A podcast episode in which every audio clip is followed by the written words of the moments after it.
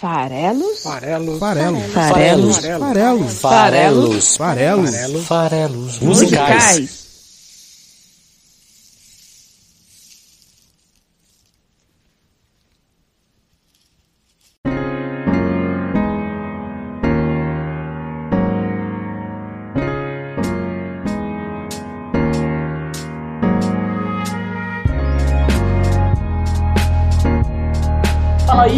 Você que gosta de música! Meu nome é Paulo Farelos e aqui no site esfarelado.com.br a gente traz para você o Farelos Musicais, esse podcast que interpreta letras de músicas e apresenta artistas, tanto os mainstream como de hoje, quanto alguns aí para apresentar, para fazer curadoria, como de vez em quando aqui a gente a gente faz, né? Música independente também tem espaço, música nacional, música internacional, tem de tudo um pouco. Hoje não há como negar aqui, como a gente sempre tenta trazer assuntos relevantes do mundo, é, que hoje em dia, né, neste momento que esse programa está sendo gravado, que é, é março de 2022, a guerra da Ucrânia, a invasão da Ucrânia pelo, pela Rússia do Putin é o assunto do momento, é o assunto mais relevante do mundo hoje. E aí, lógico, fica aquela pergunta: qual música que eu vou trazer aqui no programa para poder falar um pouco, correr um pouco, discorrer um pouco? Na verdade, não correr, discorrer um pouco. Se bem que dá vontade de correr né, desse assunto, mas é, falar um pouquinho sobre é, invasões, guerras e, e, esse tipo de conflito armado é, por territórios ou por outros motivos é, que sejam. Né, os, os, alegados, pelo menos, nunca saberemos todos os que estão realmente envolvidos ali nas decisões tomadas pelos políticos. É, o fato é que tem uma música do, do Black Sabbath que ilustra muito bem esse tipo de, de situação. Uma música lá da década de 70 que falava sobre outras guerras, mas elas são todas tão parecidas, né? É, então vai servir bem aqui para o nosso propósito de falar sobre essa guerra da Ucrânia. Eu acho que a guerra em si ela é condenável sempre e essa em específico já estava sendo cantada faz um bom tempo. É, a situação é essa, né? A Rússia, depois de muitas ameaças, resolveu invadir a Ucrânia. É, a Ucrânia, esse país que teve aí a sua bandeira há poucos anos atrás associada com movimentos nazistas aqui no Brasil, fazendo aí paralelos com a nossa própria política. É, vários brasileiros é, identificados com o neonazismo usavam a bandeira da Ucrânia para se identificar, para se marcar como né, supremacistas, para você ter uma ideia. É, isso não justifica, evidentemente, a invasão da Rússia, né? Assim, não é porque lá tem movimentos nazistas na Ucrânia e eles existem, é, ou porque é, lá tem movimentos separatistas, pessoas que estão na Ucrânia, mas que gostariam talvez de fazer parte da Rússia, que isso justifica a invasão. Né? Se fosse assim, a gente estava lascado, né? porque aqui no Brasil também tem separatistas, também tem neonazistas. Então, é, se a gente acreditar nisso, a gente estaria dando argumento para qualquer um que quisesse invadir o Brasil. Não é assim que as coisas funcionam. Né? É, essa guerra também já proporcionou aqui para os brasileiros situações ridículas, né? como aquele professor de tiro lá do Paraná, sempre do Paraná, né? que é, foi ver a guerra de verdade e voltou com o rabinho entre as pernas. Teve, né? Eu nem já já já tô é, saturado do assunto Mamãe Falei, mas temos que lembrar dele, né? E das suas, né, o seu Tour de Blonde, é, que já até falei sobre ele num episódio anterior em que a gente falou da Ananda e do Será que você é mesmo tão melhor que eu? Uma música que fala um pouco sobre esse posicionamento feminista, que é super importante, essa nova visão que as mulheres têm que ter né, de que não são, tem, tem que se olhar numa, num pé ou de igualdade ou até de superioridade, por que não? É, o fato é que essa invasão em si da Rússia é, pela Ucrânia tem vários argumentos que aparecem ali é, de gente que diz, querendo minimizar um pouco, que há outros regimes totalitários que também estão em guerra e que para eles não há sanções, é, tentando aí justificar ou passar um pano para a Rússia. Tem o argumento de que a Rússia sim se sente ameaçada com a possível adesão da Ucrânia à OTAN, porque isso ia significar é, ter fronteiras com, com inimigos nucleares, né? então fazer parte da OTAN é, ia ser ter fronteiras diretas ali, até com seus inimigos históricos. É, isso seria até um paralelo à crise dos mísseis americanos, é, na verdade, as crises dos mísseis na base russa de Cuba, né, que, que também gerou quase uma guerra nuclear. É, são, são todos argumentos relevantes, interessantes, que têm que ser analisados. O tema é complexo, eu não sou especialista em nada disso. Tem vários canais aí para você se informar mais sobre geopolítica e sobre essa invasão da Rússia pela Ucrânia, seja em redes sociais, tem no Twitter bons twitters é, para você acompanhar. Tem o Der Flecha que eu recomendo é, para esse assunto em específico. É, tem aí em formato podcast o Xadrez Verbal, que eu acho que é, além de estar também no Twitter, um ótimo canal para podcast para você se informar. É, então aqui eu não vou ficar é, me atrevendo a dar muitas opiniões não, porque aqui a gente fala de música, fala de letra de música, e eu pensei em abordar um pouco a visão dos soldados, na verdade, né? Eu pensei em olhar um pouco para a situação mais humana da coisa, e nesse momento eu pensei em falar sobre I Fought in a War do Ben Sebastian, que eu até citei no episódio recente que o Ben Sebastian teve aqui no programa, é, no episódio 162, para quem curte Belen Sebastian, eu falei sobre Expectations, e lá eu citei que I Fought in a War poderia ser uma canção é, a ser explorada no futuro. Aqui tem uma bela ocasião de falar de I Fought in a War,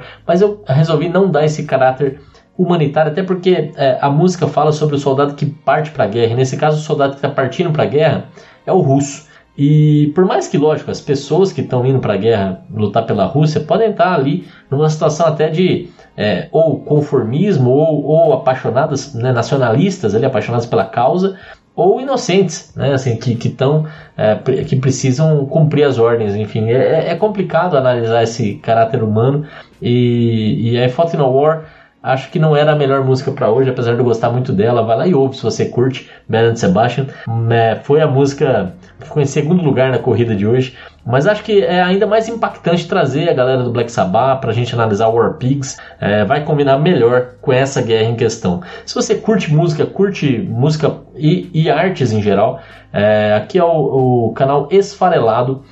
Aqui no YouTube estamos no canal Esfarelado, mas também estamos lá no Twitter, arroba Esfarelado, tudo junto. Estamos no Instagram, é só você procurar pelo site esfarelado.com.br e seguir. Tá no Spotify, se você procurar por Farelos Musicais, vai aparecer na seção podcast. Aí você curte, em, é, você clica em, em seguir é, para saber que toda quinta-feira, ou quase toda quinta-feira, tem programa novo para você. Então, esfarelado.com.br, tá aqui no site os posts, é, aqui tem também crônicas, tem também é, tirinhas, tem um monte de outro material aqui para você curtir. Então entre em esfarelado.com.br e tem também link para todas as redes sociais se você quiser seguir. Bom, o programa é dividido primeiramente aqui essa introdução, aí a gente vai lá e fala sobre a carreira, a trajetória da banda da vez, a trajetória nesse caso do Black Sabbath, essa banda aí do Ozzy Osbourne, do Tom Iommi, é isso mesmo. É, vamos então ouvir aqui essa trajetória contada em detalhes, vamos falar dos 19 álbuns da banda, prepare-se, e em seguida a gente vai ouvir é, War Pigs e vai aqui falar da letra da música, que é o que a gente entrega, né, toda análise de letra aqui com a audição da música, é bem legal. Vamos lá então. E se você quiser ajudar o programa a, a seguir a sua história, é, entra lá em padrim.com.br barra farelos musicais e contribua. Faz parte lá, faz a sua parte, ajuda a gente, manda lá sua contribuição mensal para que o projeto continue crescendo. Valeu! Bom, vamos lá então. Começando, a formação original e clássica da banda inglesa Black Sabbath, ela, ela durou da formação ali em 68 até o ano de 79. Foram ali 11 anos é, o, o, fundador da banda, um dos fundadores da banda, era o Tony Iommi, que ele é o compositor, o principal compositor da, né, dos arranjos ali, da, das músicas. É, ele é o guitarrista da banda. Temos no baixo, na formação original, Geezer Butler, é, que é um dos principais letristas, inclusive é o letrista de War Pigs, que a gente vai analisar hoje. Tinha na bateria o Bill Ward, e, para completar ali o quarteto, ninguém menos do que Ozzy Osbourne nos vocais. É isso mesmo. Depois da saída do Ozzy, né, lá em 79, a primeira saída do Ozzy, digamos assim, é em 79, por problemas com álcool, com drogas, a banda teve várias formações, incluindo pelo menos quatro vocalistas oficiais: o Ian Gillan, o Glenn Hughes, o Ray Gillan e o Tony Martin. É, então, essas são só as modificações que tiveram na posição de vocalista. Porque se você for olhar para bateria, para guitarra, Pra, pra, guitarra nunca trocou. Tony Iommi é o homem forte dessa banda, mas bateria, baixo e voz tiveram várias formações na, na banda aí que encerrou suas atividades recentemente na década passada. Né? Então é, a, a, formação original e clássica é essa, mas aí eu vou falar um pouquinho aqui sobre os 19 álbuns e as várias trocas. Não vou citar todos os nomes, mas vou falar pelo menos de todos os álbuns. A banda lançou seu último álbum de inéditas recentemente, faz aí ano que vem vai completar 10 anos, foi em 2013. O álbum se chama 13, inclusive, é, e a banda tocou ao vivo é, pela última vez em 2017 na cidade de Birmingham, na Inglaterra, aonde ela começou. Então, uma bela trajetória, um belo, um belo lá de volta outra vez para os músicos do Black Sabbath. Bom, como eu falei, é, a banda começou aí com o Tony Iommi e, e, o Ozzy Osbourne, e os dois, inclusive, se conheceram na formação da banda, porque o Ozzy tinha feito um anúncio e o Tony Iommi, junto com o Ward, né, o, o nosso Bill Ward, é, atenderam esse anúncio e formaram a banda ali, que começou como uma blues band. Depois de um tempo, ela reinventou o seu som e até é uma das origens, é, é, uma das bandas primordiais aí do, é, do da cena metal, né? É, mas quando ela começou, ela tinha outra pegada. Ela era uma blues band, como eu falei, e chegou a se chamar no começo Polka Took.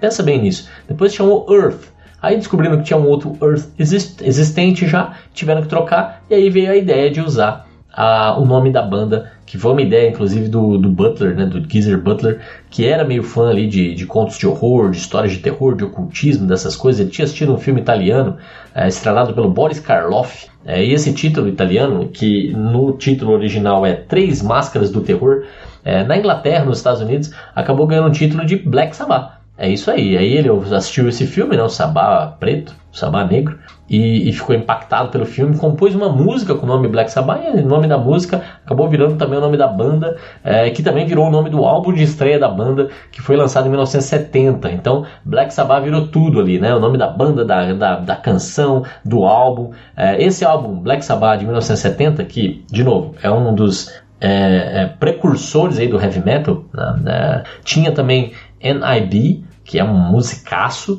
tinha The Wizard, tinha Evil Woman, tinha Wicked World.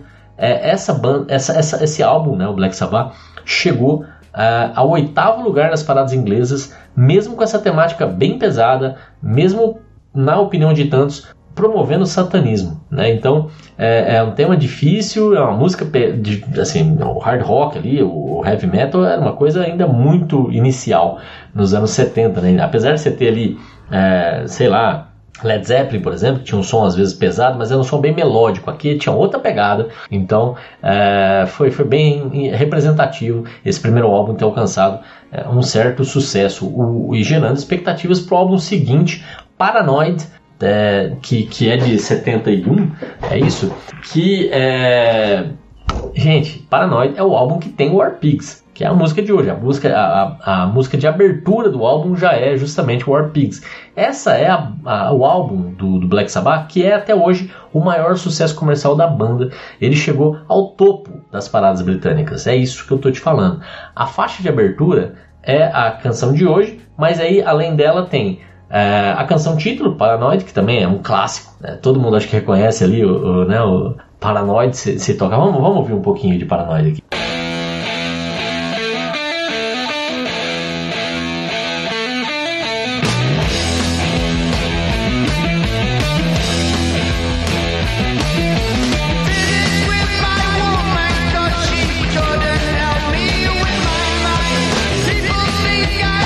Conhecer Paranoid, né? Então, é, além de War Pigs que a gente vai ver na Cocad, além de Paranoid que a gente acabou de ver um trechinho, esse mesmo álbum ainda trouxe Iron Man. Meu Deus do céu!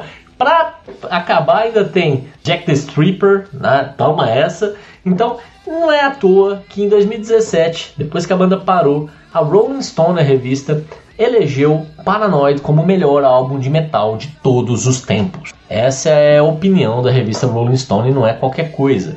É, no ano de 71, eles lançaram o terceiro álbum Master of Reality, terceiro álbum da banda. Grandes destaques dessa banda, desse álbum são Children of the Grave e também Sweet Leaf, que inclusive serviu de inspiração depois para o Red Hot Chili Peppers fazer os seus riffzinhos. Bom, guitarra e baixo passam a ser afinadas mais de um tom abaixo do normal, o que deixa o som ainda mais pesado e mais adaptado segundo os artistas da banda ao vocal do Ozzy. Fato é, a banda estourando, três álbuns em dois anos, né, é, fazendo ali um, um som bem característico. Aí eles começam a justamente querer é, inovar, experimentar, né? É, o rock progressivo lá né? nessa época, o Pink Floyd, por exemplo, é uma grande referência de rock progressivo dos anos 70, começa também a ter espaço e eles começam a querer experimentar também. Em 72 lançam o volume 4, que era para se chamar Snowblind, e acabou virando volume 4 porque Snowblind é sobre cocaína e aí a, a, o, a galera não quis dar esse, esse reforço, mas a banda em si também começou a entrar muito nessa pegada é, de drogas. E essa nova sonoridade com influência do rock progressivo não agradou tanto não. É, mas se você ouvir, por exemplo, a própria Snowblind, mas ouvir Changes principalmente, Changes com seu pianinho é, e a voz ali do, do Ozzy, é, realmente não parece tanto com as clássicas do, do Black Sabbath, mas fez bastante sucesso apesar disso e é uma música bem legal. Né? É, não, não tem super marca de, de é, do som tradicional, digamos assim, do Black Sabbath, mas é uma música que vale a pena.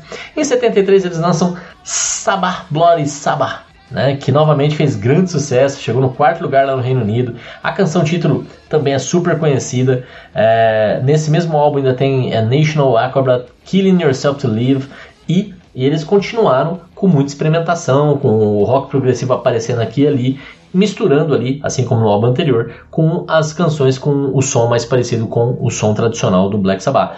Nesse álbum, por exemplo, de 73, o Sabbath Block Glory Sabbath, é, chegaram a usar instrumentos como flauta, cravo, é, coisas realmente que destoam muito da, da, da, do som pesado original. Aí eles começaram a ter problemas com a gravadora, começaram a perceber que estavam sendo, na opinião deles, roubados pelo produtor, pela gravadora.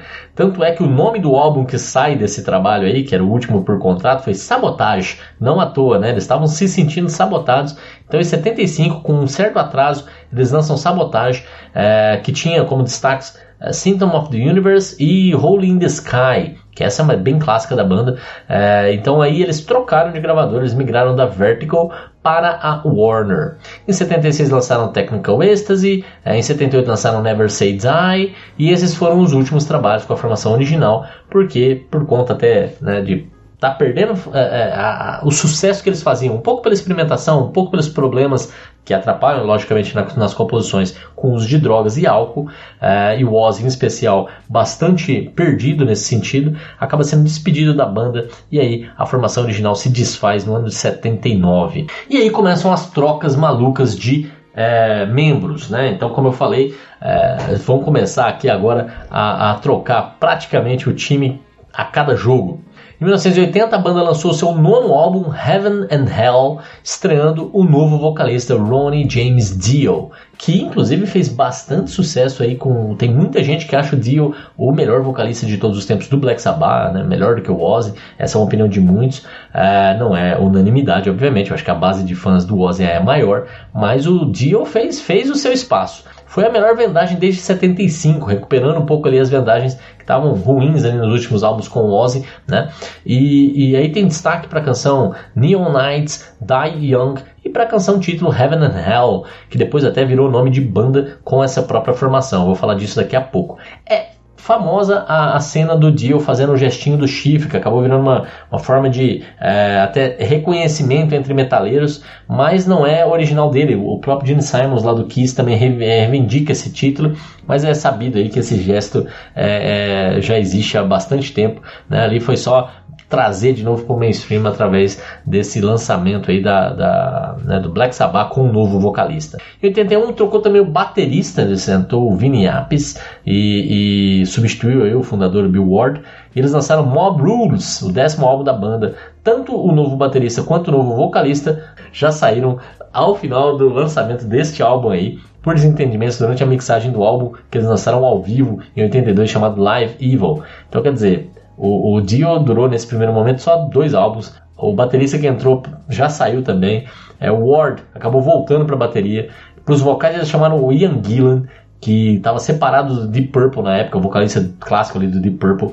E juntos com o Ian Gillan, eles lançaram em 83 o álbum Born Again, Nascido Novamente, com destaques para Trashed e Zero the Hero, que também vendeu bem esse álbum. Porém, de novo, quando terminou o trabalho, lançaram o álbum tanto o, Ward de novo saiu, quanto o, o, próprio Gillan sai de novo, o Ian Gillan, volta pro Deep Purple e a banda fica de novo sem vocalista. É a maldição do Ozzy Osbourne aí, enquanto ele estava fazendo a sua carreira solo desde a saída da banda, né? Em 85, por exemplo, a formação original até se reuniu de novo no evento Live Aid, que é super famoso, lá com as participações do Queen, do David Bowie, né? Também teve é, Black Sabbath. E não bastasse eles se reunirem, né, eles também daí em seguida essa participação no Live Aid, eles resolveram todos sair da banda, só ficou o Tony Iommi também aí, faltava só o Deezer Butler sair, ele resolveu sair nessa época, foi criar lá uma outra banda com outra pegada. É, bom, para vocalista nesse momento aí, metade dos anos 80, vários nomes foram testados até que o Glenn Hughes participasse da gravação do 12 álbum da banda Seven Star, né, a sétima estrela, que foi lançado em 86. Também tinha novo baixista, tinha novo baterista. A, o destaque ali das canções foi No Stranger to Love. Bom, só tinha o Tony Iommi da, da, da formação original, o, o Glenn, que entrou para esse álbum. Teve problemas também com a voz, acabou saindo no final. É, o, a carreira solo do, do Oz decolando, e aí a coisa começou a ficar feia para a galera do Black Sabbath, né? Pro álbum seguinte, The Eternal Idol, é, lançado em 87, o vocalista foi o Tony Martin. O grande destaque desse álbum foi, além da canção título, a canção The Shining, o Iluminado. Que legal. É, o, o, Tony Martin acabou conseguindo persistir por mais um álbum, lançou também o 14 álbum da banda Headless Cross, que saiu em 89, que teve mais mudanças na formação. O Martin ficou, mas é, é, teve trocas é, por ali, né? Em 90 eles lançaram o 15 álbum, Tear, é, T-Y-R, de novo com trocas no baixo dessa vez. E aqui eu não vou ficar falando o nome de todo mundo, mas é uma troca-troca terrível, tá? A cada formação, a cada jogo, a cada novo álbum era uh, ou o baterista que trocava, ou o baixista que trocava, ou o vocalista que trocava. A figura que não trocava nunca era o Tony Iommi lá nas guitarras. Em 92, por exemplo, teve um revival, olha só que curioso, com a formação lá do Mob Rules, que tô, então, portanto, é, voltou o, John, o Ronnie James Dio, voltou o Vinnie Appice, voltou o Geezer Butler e eles lançaram um novo álbum chamado The Humanizer. Destaque ali para a canção Computer God. Olha só, né? Então quer dizer, além de ter testado várias formações, o Tony Martin, coitado, tinha entrado ali, estava indo bem, lançando ali seus álbumzinhos e aí foi substituído de volta pelo Dio. Mas o Dio tinha problemas sérios e aí começou a rivalizar com quem? com o Ozzy Osbourne que ele veio substituir lá atrás em 79? Pois é, agora aqui foi a vez do Ozzy dar uma cantada ali de pô, a gente podia cantar de novo juntos, estou organizando um festival aqui e tal. E aí o, o Dio não gostou nada disso. A ideia do Ozzy, inclusive, era é, no mesmo festival você ter o Black Sabbath abrindo para o Ozzy solo Aí o Ozzy Solo fazia o show dele e no final o resto da banda, sem o Dio, voltava para se apresentar e o Ozzy assumir os vocais do, do Sabá. O Dio não gostou nada disso, no final das contas ele mesmo saiu e aí deu espaço para eles fazerem apresentações de novo com a formação original. Então é, é isso rolou, né? Mas para gravar nessa época, em 94, eles chegaram ainda a lançar um álbum sem o Ozzy, mas com o Tony Martin que voltou e eles gravaram Cross Purpose, cujo destaque é Cross of Thorns. Bom, o fato é, saiu em 95 Forbidden, o 18º álbum da banda, que repetiu a formação que lançou o Tear 5 anos atrás com o Tony Martin. Então o Tony Martin gravou bons álbuns ali com o Black Sabbath. O fato é que a aproximação do Ozzy com a banda foi ganhando espaço desde esse momento em 94 que eles queriam fazer shows de novo juntos. A coisa foi crescendo até que em 98 eles realmente foram para o palco com a formação original com canções só da fase Ozzy. O Ozzy ali não quis cantar nada que foi escrito é, enquanto ele estava fora da banda. Gravaram duas músicas inéditas, ganharam até Grammy de melhor desempenho de metal pela canção Iron Man, que voltou para as paradas, fez um sucesso gigante.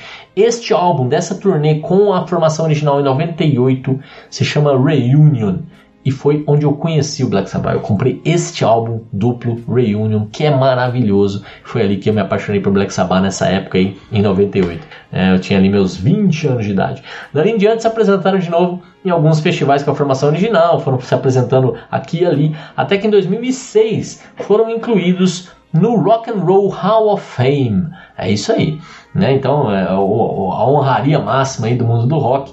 Nesse momento ali, é, a formação lá que gravou em 1980 o, o Heaven and Hell, é, eu falei que eles viravam uma banda, foi nessa época, em meados dos anos 2000, é, a formação lá com o Dio, o Iommi, o Butler e o Epis, eles se apresentaram ao vivo e chegaram a lançar um álbum chamado The Dio Years, que tem inéditas do, do, né, gravadas ali naquele momento, mais compilação de faixas da fase Dio também, só com ele no, no vocal.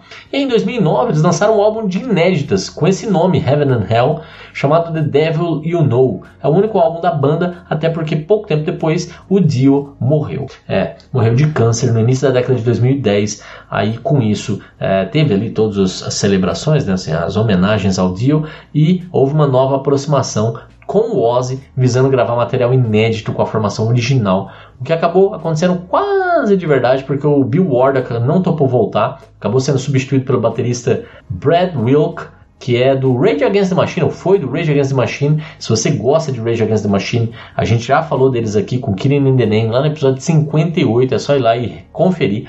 Bom, com ele no, no, na batera e o restante da, da formação original, é, eles gravaram um álbum novo, o álbum em 2013 chamado 13, que foi o 19 e último álbum da carreira da banda. O destaque desse álbum foi a canção God Is Dead?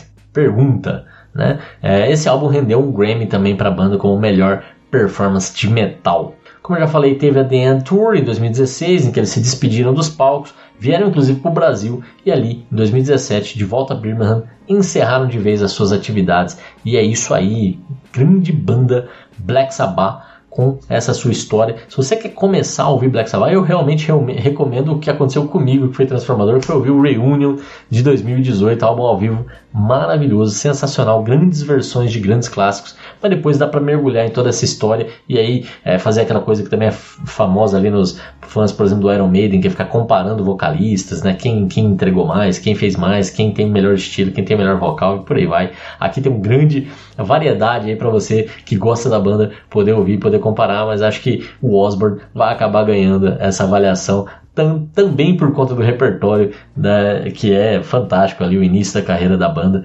é, é, realmente maravilhoso. Sabe quem também já gravou War Pigs, que é a música de hoje? Vários artistas, dentre eles Faith No More, lá no álbum Real Thing, também o Cake, falando isso, Cake é uma banda que eu gosto pra caramba e, e eu não falei deles aqui ainda, né, irmão. Cake também gravou War Pigs é, e até diga de passagem, a canção iria se chamar Wall Purges. Fall Purges, que é o sabá das bruxas, é, que é algo como se fosse ali o Natal dos, dos, dos satanistas, digamos assim, né?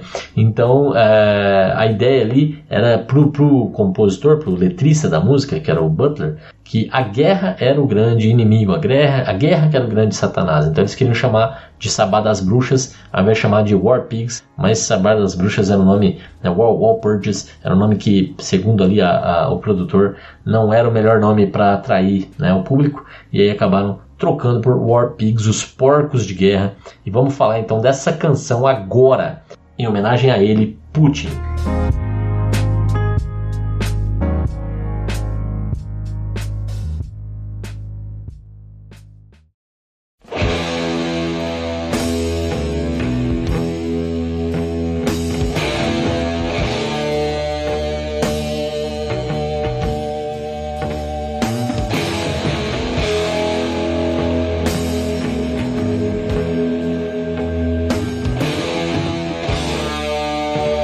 É isso, né? Em português. Generais reuniram seus exércitos, assim como as bruxas durante as missas negras, mentes malignas que tramam destruição, feiticeiros que edificam a morte. No campo, os corpos queimam, enquanto a máquina de guerra continua funcionando. Morte e ódio à humanidade, envenenando as mentes daqueles que sofreram lavagem cerebral. Oh, senhor, sim,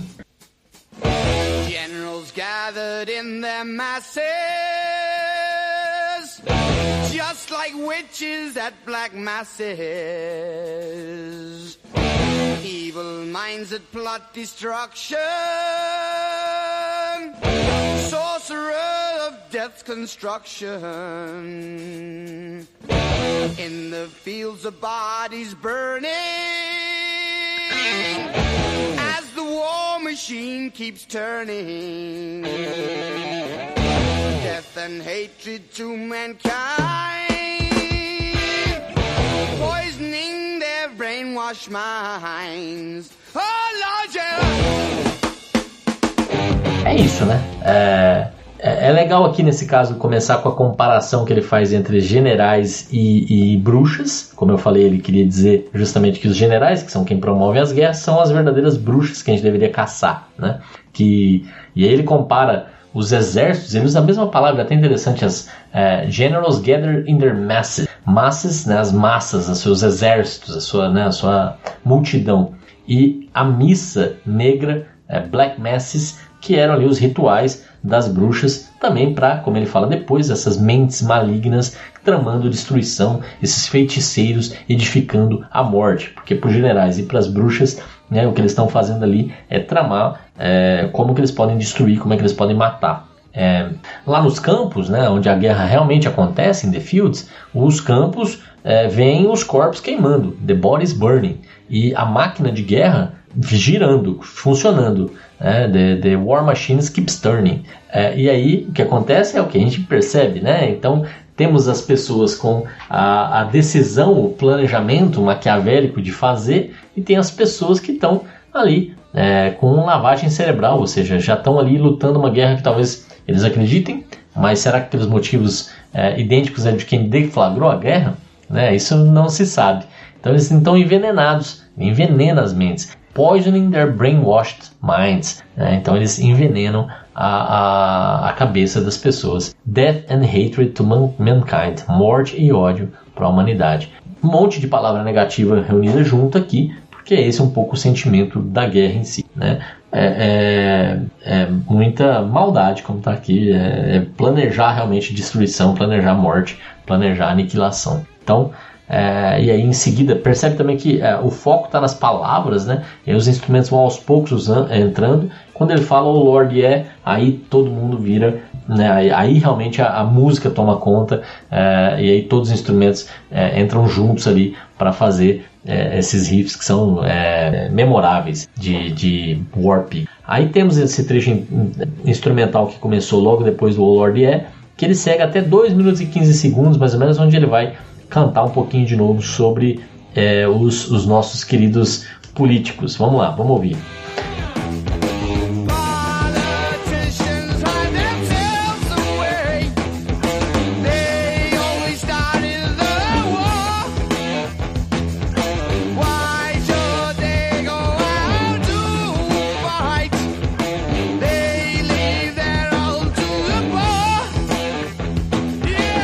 Então, olha só, Politicians hide themselves away. They only started the war. Why should they go out to fight? They leave that all to the poor. Yeah. Então, esse trecho aqui que a gente acabou de ouvir, em português quer dizer: políticos se escondem.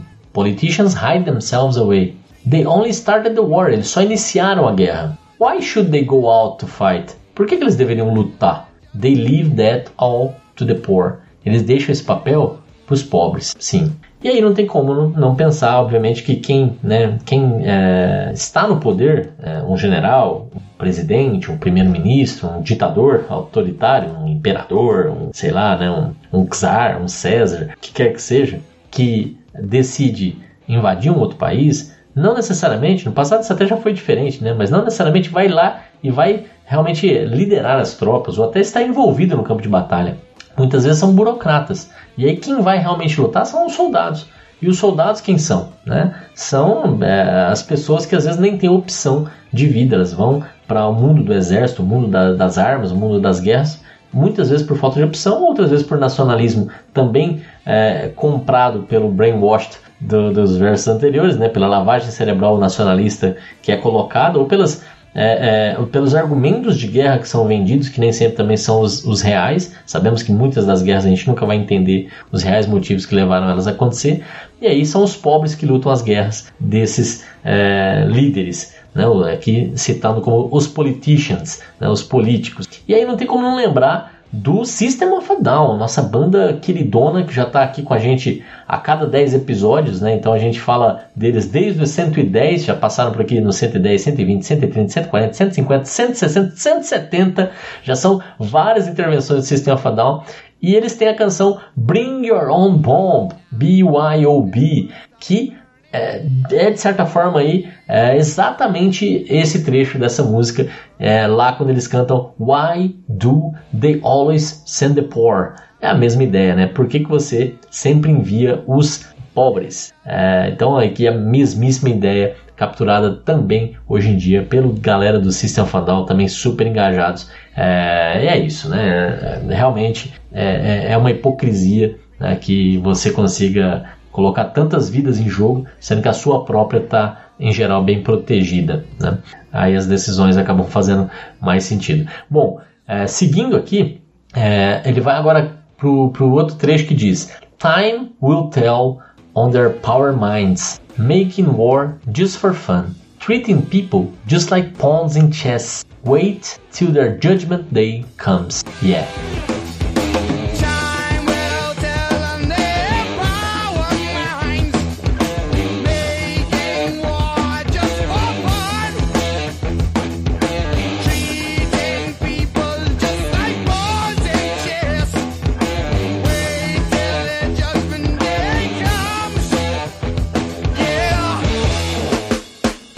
Português. O tempo dirá a essas mentes poderosas fazendo guerra só por diversão, tratando as pessoas como peões em um jogo de xadrez. Espere até o dia do julgamento delas chegar. Sim. Então aqui ele está misturando de novo, né, um pouquinho é, com, com, religião. A gente vai falar mais disso ah, em seguida. Mas pensa só, é o tempo, é a passagem do tempo que vai é, fazer com que esses, essas mentes poderosas, essas mentes que deflagram as guerras, que iniciam as guerras, que fazem muitas vezes isso só por diversão, aqui eu acho que é um julgamento, acho que nem sempre é por diversão, nem sempre é só por maldade, sempre tem interesses ali, é, muitas vezes econômicos, interesses de, de poder, no fundo, né, de aumentar o poder, mas é, ou de se sentir ameaçados também, né, mas enfim, fazendo guerra só por diversão não deixa de ser uma boa frase para essas pessoas que é, a guerra para eles pode tem efeitos muito diferentes do que para quem realmente luta a guerra. É, e essas pessoas que realmente lutam a guerra, quem são? Os peões no jogo de xadrez. O jogo de xadrez é uma boa ilustração, porque no jogo de xadrez toda a, a ideia é de você proteger o rei né, no, no jogo. Quem perde o rei, perde o jogo. O rei é uma das peças menos poderosas, na verdade, porque ela tem movimentos é, limitados e, em geral ela, ela é super frágil, né? É, então você tem a rainha que tem a, talvez a peça mais poderosa do xadrez, você tem a torre, o cavalo, né? Você tem o bispo, todos eles ali com movimentos que te permitem fazer muito mais jogadas muito mais interessantes. E você tem o peão, o peão que também tem movimentos muito limitados e não vale nada a vida dele. Ou seja, é, em termos de, de, de capacidade ele é muito parecido com o rei, porém a vida dele não vale nada comparada com a vida do rei, que faz você perder o jogo. Então, é, é, é aqui uma boa analogia trazer o xadrez aqui para essa brincadeira, porque o xadrez, no fundo, é uma representação dessas guerras medievais com ali a presença do rei, né, o monarca, o imperador, é, a, a, envolto ali no seu círculo de poder, mas usando os peões para fazer as suas estratégias né, de, de, de, de, de, vitória. Então é um bom, é um bom, é, é uma boa imagem aqui para construir o que, que a banda está querendo trazer, mas é que eles trazem de novo o elemento é,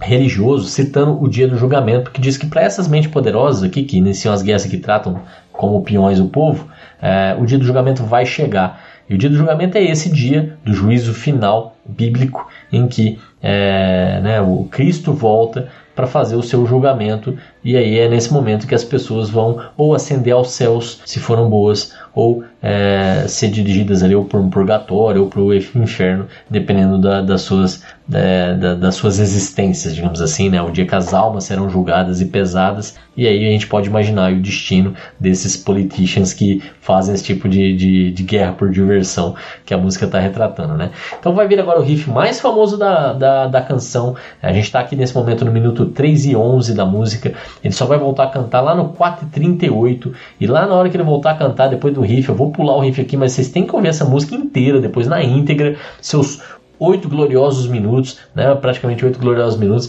mas lá pelas tantas ele vai voltar e vai cantar o seguinte: Now, in darkness, world stops burning, ashes, ashes where their bodies burning. No more war pigs have the power. Hand of God has struck the hour. Day of judgment. God is calling. On their knees, the war pigs crawling, begging mercies for their sins. Satan, laughing, spreads his wings. Oh Lord, yeah. Now in darkness, world stops turning. Ashes where the body's burning. No more war pigs have the power. And as God has struck the hour, day of judgment, God is calling.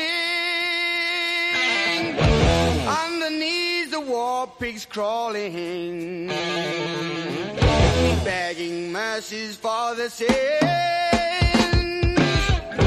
Satan laughing spreads his wings. Oh Lord, yeah. Em português, agora na escuridão o mundo para de girar. Now in darkness, world stops turning. Cinzas onde os corpos deles queimam, sem mais porcos de guerra com poder. A mão de Deus marcou a hora.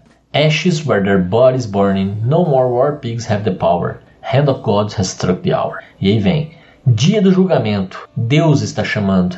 De joelhos, os porcos de guerra rastejam, implorando misericórdia por seus pecados. Satanás, sorrindo, abre as suas asas, ó Senhor, sim. Então aqui fica muito claro o destino dessa galera, né? Satã ali dando risada e recebendo eles de braços ou de, ar, de asas abertas, né? Então não adianta que eles tentam é, mudar as perspectivas. Aqui no nosso mundo, pré-julgamento final, as pessoas fazem uma coisa, depois dizem que não fizeram, roubam e dizem que não roubaram e as pessoas acreditam. Enfim, dizem o que querem, sabendo que as pessoas vão acabar acreditando, porque já querem acreditar é, nesses, nesses ídolos de barro que a gente tem, né? Então, que as pessoas têm, né? Diga de passagem.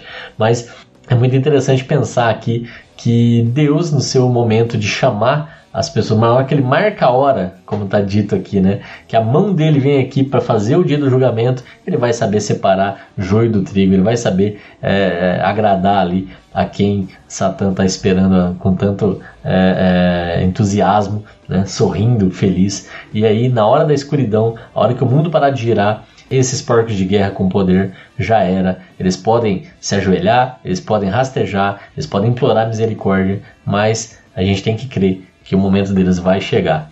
E é isso. Semana que vem a gente volta aqui. Semana que vem não, daqui duas semanas a gente volta aqui para mais um Farelos Musicais para falar de mais uma canção. Aí vamos falar em abril, vai ter Páscoa, provavelmente vai ser esse o tema ali do, do primeiro programa do, do, do próximo mês. Né? Então aí a gente se aguarda para falar de novo em abril sobre mais músicas, mais artistas e vamos em frente. Um abração para todos e a gente se vê lá. Um abraço.